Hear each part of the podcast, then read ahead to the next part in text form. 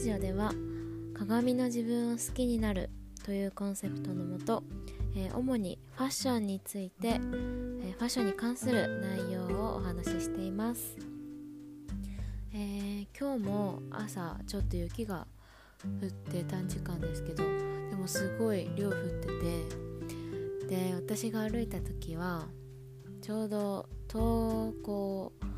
の後の時間帯だったので雪道を歩くのが私が初っていう道路が多くてあの真っ白い道路を雪道をあの歩くっていうあの爽快感を感じながら、えー、歩いてました。あれたまらないですよね。大好きです。はい。で今日はですねあのドラマ「フルハウス」という海外のあの超人気、えー、ロングロングなんて言うんだろう、第8シーズ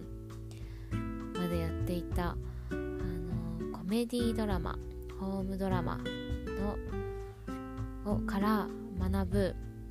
えー、愛するということについてお話をしていきます。はい、えー、まずですね私フルハウスの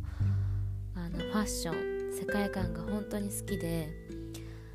うーんなんだろうな。まあ簡単に言うとあのラフだけど女性らしいラインが綺麗に見えるファッションが多いんですね。うん。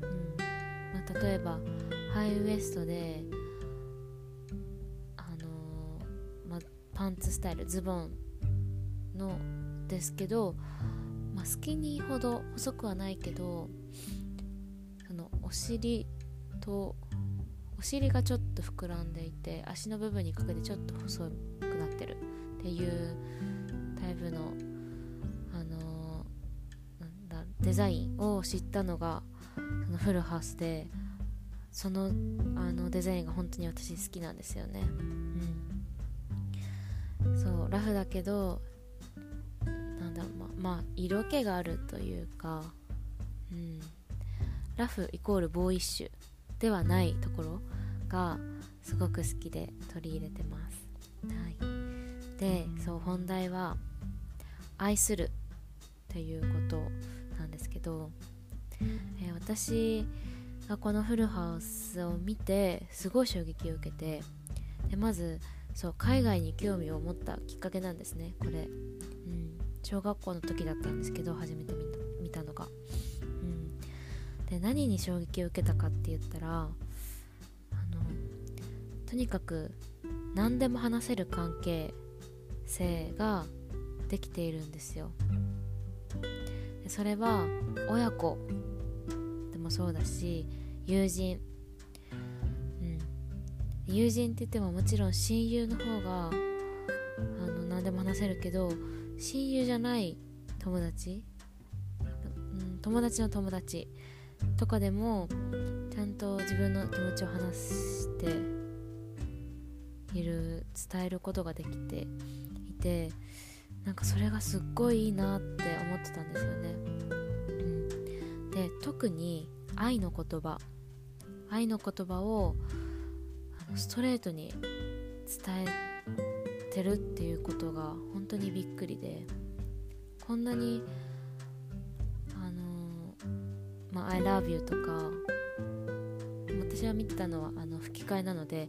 「I love you」ではないけど「愛してるよ」っていう言葉をもう本当に毎回毎回ドラマの中で1話見てたらもう絶対言うんですよね。日本にはなかなかない文化ですよねこれ、うん、あなたが好きとかあなたを愛してるよっていう言葉、うん、恋人だったらまあねわかるけど恋人に限らずなんならあの友達とか家族の方が愛してるよっていう言葉言うんですよね、うん、そう。あとはそ親子の関係で言うとあのよく喧嘩をするんです子供と親が。で喧嘩ってあの対等じゃないとできないと思うんですよね。あの対等じゃない関係だったら喧嘩ではなくてなんだろうな、まあ、叱るとかうんそうなかなか私喧嘩ってことがない叱られるとかそういうことになっちゃうんですけどそう喧嘩ができる関係で対等だから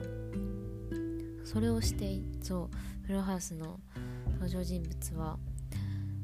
よく喧嘩をするんですよ、うん、でもその喧嘩をするだけじゃなくてその後にちゃんと向き合ってお互いに自分の気持ちを話すんですね。あのどういう自分の気持ち、うん、これをされて嫌だったとかこういうことをした理由はこうだったからっていう理由をちゃんとお互いに話してでそこで最後には仲直りするんですちゃんと。であのハグをして終わるんですね。うん。なんか子供ながらになんだろうな。なんでうちはこうじゃないんだろうって思ってたんですよね。うん。本当にああこういう世界があるんだって思い始めてそこからもう急激に私の海外熱があの加速してったっていう感じです。私はそうですね。意識して今はそうやって気持ちを伝える特に愛の言葉を伝えるようにしてるんですけどやっぱりまだまだ、まあ、それこそ自分の親にはあの言えないので、まあ、いつかそういう風に言えるようになったらいいなって思ってます。はい、えー、では今日はこんな感じで、うん、今日から私の地元では小あの学校が始まったみたいで中小中高、うん、元気にあの歩いてる子供たち見たら